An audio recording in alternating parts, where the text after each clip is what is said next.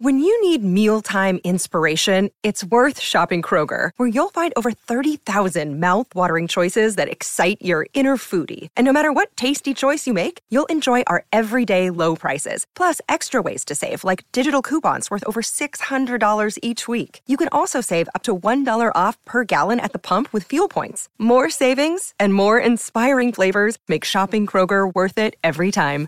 Kroger, fresh for everyone. Fuel restrictions apply.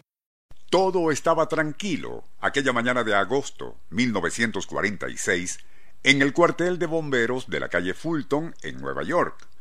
Un fornido apagafuegos, quien jugaba ajedrez con otro compañero, comenzaba a desperezarse cuando súbitamente quedó como petrificado mirando al tubo de bronce que utilizaban para deslizarse al piso inferior. No era para menos, pues estaba viendo a cinco monos, uno de ellos portando una pelota, deslizarse hacia abajo por el tubo. Nuestro insólito universo. Cinco minutos recorriendo nuestro mundo sorprendente. Aún no salían de su asombro los dos bomberos cuando bruscamente se abrió una puerta apareciendo por allí otros cuatro monos que corrieron hacia el reluciente poste.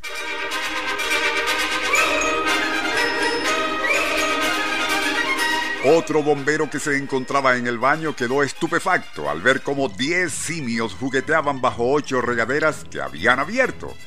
El maestro del coro, en la vecina iglesia de la Trinidad, ensayaba con un grupo juvenil cuando uno de los niños, muy serio y como si fuera lo más normal del mundo, le dijo, Profesor, pero hay un mono sobre el piano y otro acaba de entrar por la ventana.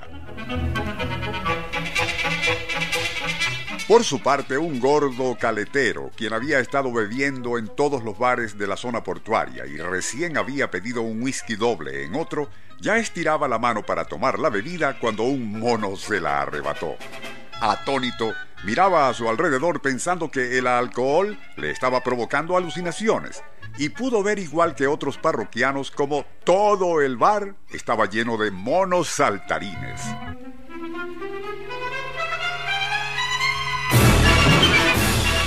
Se colgaban de lámparas, saltaban entre las sillas y otros comían alegremente cambures verdes de un gran racimo que cargaban consigo. Súbitamente sobrio, el caletero debió sentarse en el piso mientras varios monos le trepaban por encima rumbo a las botellas en el mostrador. Para entonces, 12 del mediodía, las calles cercanas a Fulton estaban llenas de gente alarmada por aquella invasión de monos, y dos patrullas habían chocado cuando varios macacos borrachos, tras beber de las botellas que habían robado, se introdujeron en la parte trasera de ambos vehículos. El origen de aquel amotinamiento de monos se debía a que muy temprano aquella mañana, un empleado de una gran empresa importadora de animales exóticos en la calle Fulton dejó abierta por descuido la puerta de un gran invernadero donde convivían 215 monos. Inteligentes y deseosos de libertad, los simios aprovecharon desparramándose por toda la zona. Gradualmente la policía, bomberos, boy scouts e incluso niños del coro, con ayuda de vecinos, se dieron a la tarea de recapturar a los traviesos fugitivos. Cacería que abundó en episodios de grotesca comicidad. Y solo fue casi tres meses después cuando la tarea estuvo casi completa, pues solo faltaba uno de aquellos monitos prófugos y no se tenía idea en qué lugar de la gran metrópolis podía estar. Finalmente fue visto en el Parque Central, sin que nadie pudiera explicarse cómo y en qué forma pudo aquel diminuto habitante de las selvas tropicales sortear todo tipo de obstáculos para atravesar la enorme y bulliciosa barrera de calles y edificios hasta llegar al oasis arbóreo que es Central Park.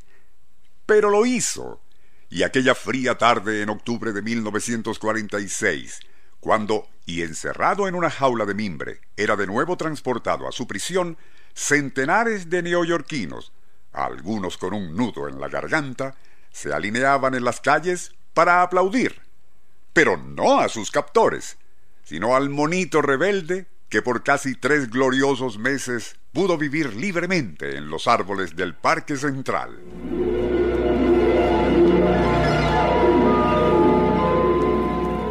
Nuestro insólito universo.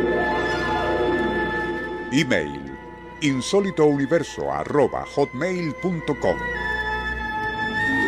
Autor y productor Rafael Silva. Apoyo técnico José Soruco y Francisco Enrique Mijares. Les narró Porfirio Torres.